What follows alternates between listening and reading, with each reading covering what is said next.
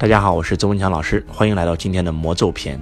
今天呢，有一个弟子来找我聊天，他说：“老师啊，我听完你的课以后好兴奋哦，然后每天睡四五个小时，我都 这个很兴奋，都不困，然后每天都有正能量，哇，每天积极的去公司，而且业绩倍增了，哇，太开心了，每天早上听太棒了。”我说：“那挺好的呀。”他说：“但是这个我有个朋友说我不正常，非要让我去看医生，然后那个中医还非要给我号脉。”然后就号吧，号完以后他说我有问题，他说我太兴奋了，这个脉象跳的不对。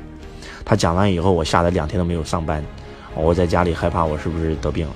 我去西医做了个体检，去医院结果也没病啊，我很害怕。我说你为什么要让别人的话成为你的魔咒呢？周老师曾经讲过一个这样的故事，这个故事影响了周老师的一生。讲的是有一个小女孩，她特别特别喜欢唱歌，而且她唱歌特别有天分。甚至是说有天赋，然后他的父母一直也觉得他唱的挺好的，但是有一天，他的母亲在公司受了点挫折，然后进门回家的时候接了一通电话，被人骂了一顿。一进家就听到他女儿在唱歌，他的母亲就大声的说了一句话：“你再也不要唱歌，你唱歌好难听啊！”就这一句话影响了那个小女孩一生的命运，因为。那个小女孩这辈子再也不敢唱歌了。只要她想到唱歌，她就想到她母亲那句话：“她唱歌太难听了。”所以从此以后，她再也不敢唱歌了。她这辈子郁郁寡欢，她只能成为一个普通的一个人。然后呢，这个还有一个故事，有一个小女孩，她呢数学成绩非常好。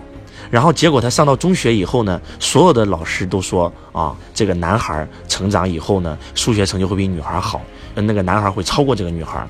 当很多老师都这样讲的时候，这个女孩她的数学成绩越来越差，越来越差，越来越差。等上到高中的时候，上到高三的时候，她在数学上已经完全的没有任何信心了。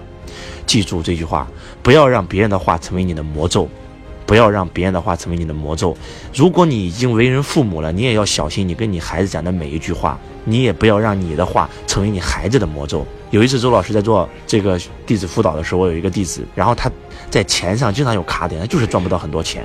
然后有一次，我们在给他做量子催眠的时候，就发现是在有一天他放学回家的时候，然后他的父母在聊天，说我们的孩子这么笨，长大以后怎么办啊？肯定赚不到钱。就这一句话植入了这个小男孩的潜意识，所以他这辈子都赚不到钱。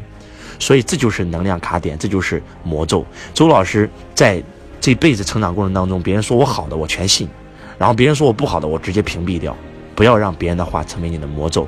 我们每一个人之所以活成这样，就是因为我们头上戴了很多紧箍咒。我们小时候因为一句话，让我们这辈子被受限了，让我们每一个人头上都戴了很多紧箍咒。所以希望你们每一个人遇到你的问题，好好想一想，你为什么会过成这样，拿掉别人给你的魔咒。希望今天的分享对你有帮助。我是周文强老师，我爱你，如同爱自己。